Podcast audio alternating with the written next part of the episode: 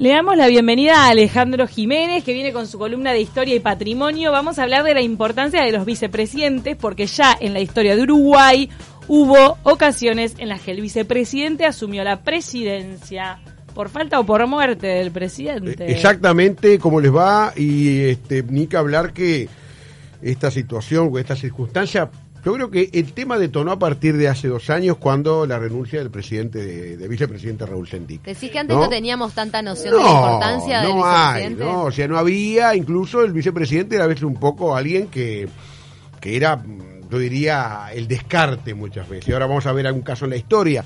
Tal es así que el vicepresidente, la constitución del 30 no contempla la figura de vicepresidente, o sea, cuando el presidente eh, renunciaba o moría, quedaba el presidente del Senado, o sea, ocupaba el lugar que antes que después va a ocupar el vicepresidente.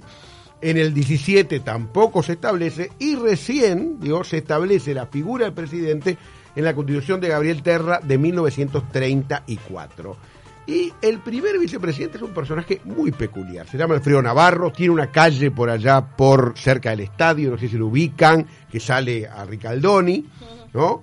Era un médico formado en París, era, este, fue uno de los primeros que llevó adelante operaciones neuroquirúrgicas en el Uruguay, fue decano de la Facultad de Medicina, miembro fundador del Sindicato Médico del Uruguay, eh, y verdaderamente eh, fue quien por único que, este, o el primero que ocupó esa responsabilidad siendo vicepresidente, porque a veces en el siglo XIX se habla de vicepresidente, pero no existía verdaderamente esa figura.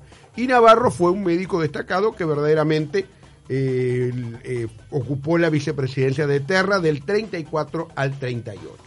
Luego vamos a ver otros presidentes, vicepresidentes destacados.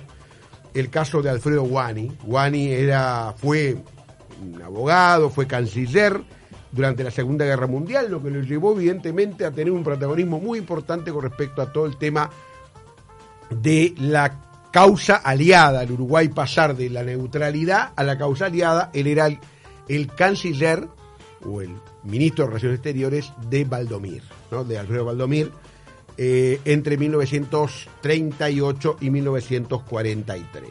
O sea que ahí tenemos ya en estos primeros años de esta figura nueva, porque es bastante nueva, tuvimos un siglo sin vicepresidente, eh, creado ese cargo, y luego vamos a ver dos casos muy curiosos que recién hablábamos con eh, Diego, no con Diego Sorondo, que realmente... Diego Sorondo vino a hacer un test No, test, pero además, verdaderamente... Porque se leyó y estudió todos tus libros. Sabía, sabía de tu columna y vino a decir, a ver, ¿quién sabe quiénes fueron los dos que se Compartimos una transmisión de, las elecciones y la verdad digo que el hombre, eh, la verdad que es un apasionado de la historia y lo vamos a destacar. Y hubo dos presidentes, dos vicepresidentes que llegan a la presidencia por muerte del presidente y tienen mucho en común. En 1947, eh, Luis Valleverres, digo, papá de Jorge Valle, ¿no? El tercer Valle que va a ser presidente, porque fue su abuelo eh, Lorenzo Valle, después Valle Ordóñez, eh, y luego, o sea, Luis Valleverres. Luis Valleverres tenía una historia muy peculiar, había sido, había quedado huérfano muy, muy, muy joven, lo crió su tío, que era José Valle Ordóñez y llega a, la, eh, a lo que es la, la, vicepresidencia de una forma muy, muy curiosa. Sus primos, o sea, los hijos de don Pepe, César, Lorenzo y Rafael Valle Pacheco, no lo querían como candidato a intendente. Porque sabían que si le iba bien de intendente, como pasó en otros casos, podía saltar a, la presidencia. Dijeron, bueno, entonces no lo queremos de intendente, porque eran dos listas distintas.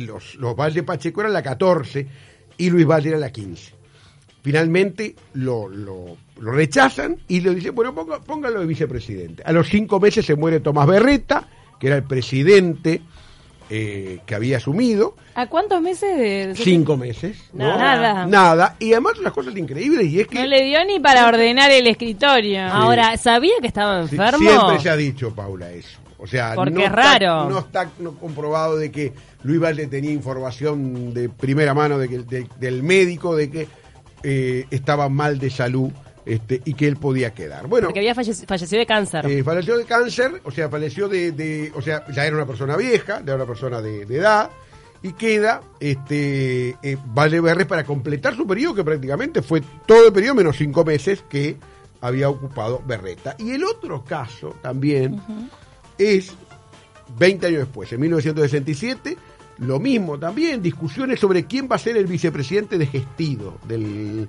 general Gestido, eh, Oscar Daniel Gestido. Finalmente se habló de Julio Lacarte Moro, se habló de Selmar Michelini, y a veces se piensa cuán distinto hubiera sido la historia uruguaya si el vicepresidente de, de Gestido hubiera sido Michelini y no Pacheco.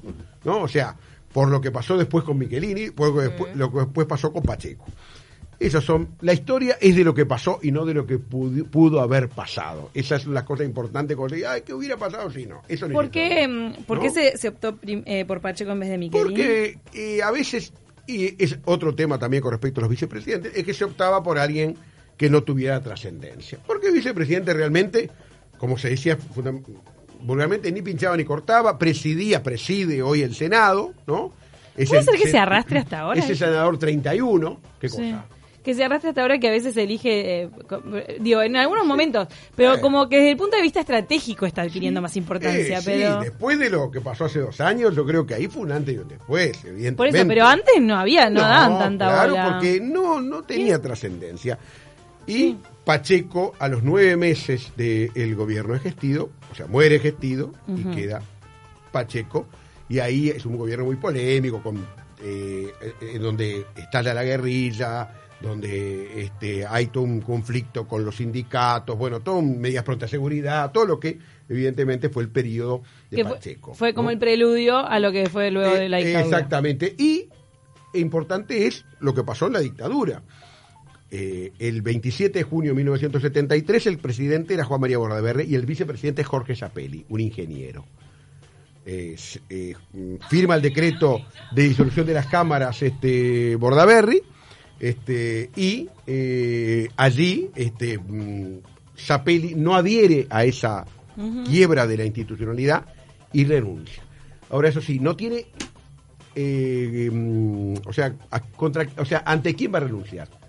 Porque él no, no respondía al presidente. Claro. ¿Qué es lo que hace? Manda cartas a- o sea, al diario El Día, que se dice a, a embajadas, a distintas mm, instituciones, renunciando porque no, o sea, ¿ante quién iba a renunciar? ¿no? O sea, una vez este, alguien dijo en una radio, no, pero renunció. No, no, no renunció porque no había ante quién renunciar. Y luego, por supuesto, Zapelli va a ser homenajeado cuando vuelva a la democracia porque verdaderamente él no aceptó lo que pasó, no aceptó ese golpe de Estado que había dado su presidente. Pues en definitiva es como que el presidente de un golpe de Estado, el vicepresidente, lo que hizo, en vez de seguir y adherir a esa nueva situación jurídica, eh, lo que hace es irse y se va. eh, y por eso luego muere en el 96, pero en el 85 es homenajeado. Y después vienen una serie de vicepresidentes que ya son de la postdictadura, como por ejemplo Enrique Tarigo, que Sanguinetti lo promueve para eh, ser su sucesor, luego de ese, en el primer gobierno de Sanguinetti, y pierde la elección interna con Jorge Valls, ¿no? En la elección de eh, mayo del 89. Gonzalo Aguirre fue vicepresidente del gobierno de la calle. Hay que recordar también que Gonzalo Aguirre quiso ser candidato en el 94 y Julio María Sanguinetti en un programa de televisión dijo Gonzalo Aguirre no puede ser candidato. ¿Y por qué?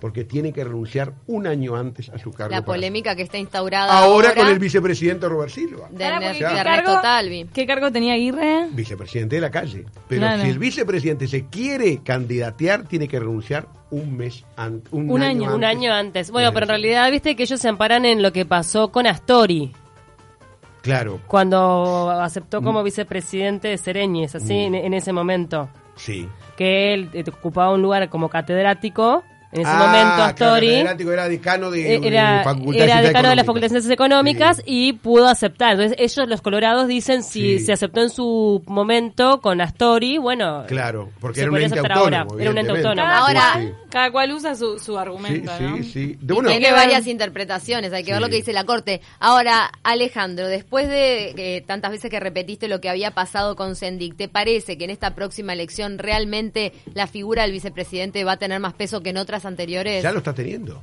ya en, la- en las nominaciones, ¿no? O sea, digo, para terminar la reseña, digo, Hugo Atalla fue el, vi- el- el vicepresidente de Sanguinetti en el 95, muere a los tres años, queda Fernández Feingold, ¿no? Como, presi- como vicepresidente, que era el primer, o sea, el presidente del Senado es el que queda cuando el vicepresidente o, fallece o renuncia, como el caso de Sendic, quedó Lucía Topolanqui, primera mujer vicepresidenta y primera mujer presidenta también, interina, por supuesto. Claro. ¿no? O sea, en definitiva, lo que, bueno, después estuvo Nino Boare, primer gobierno de Tabaré Vázquez, Daniel Astori fue el vicepresidente de Mujica, todos lo recordamos. Y por supuesto, yo lo que creo es que. Ahí también eran Sí. vicepresidentes de peso. Eh, Danilo Astori como vicepresidente Sin de duda, Mujica. sí, había sido ministro de Economía del primer gobierno de Vázquez. Eh, fue la transacción porque había perdido con Mujica, ¿se acuerdan? Porque muchas veces Sí. esa era, sea, sea la transacción, También pero la calle Paula Rañaga. por la Sí, ley. las fórmulas son los la dos. ley eh, indica que el que, que el que está elegido es el que ganó, es el candidato.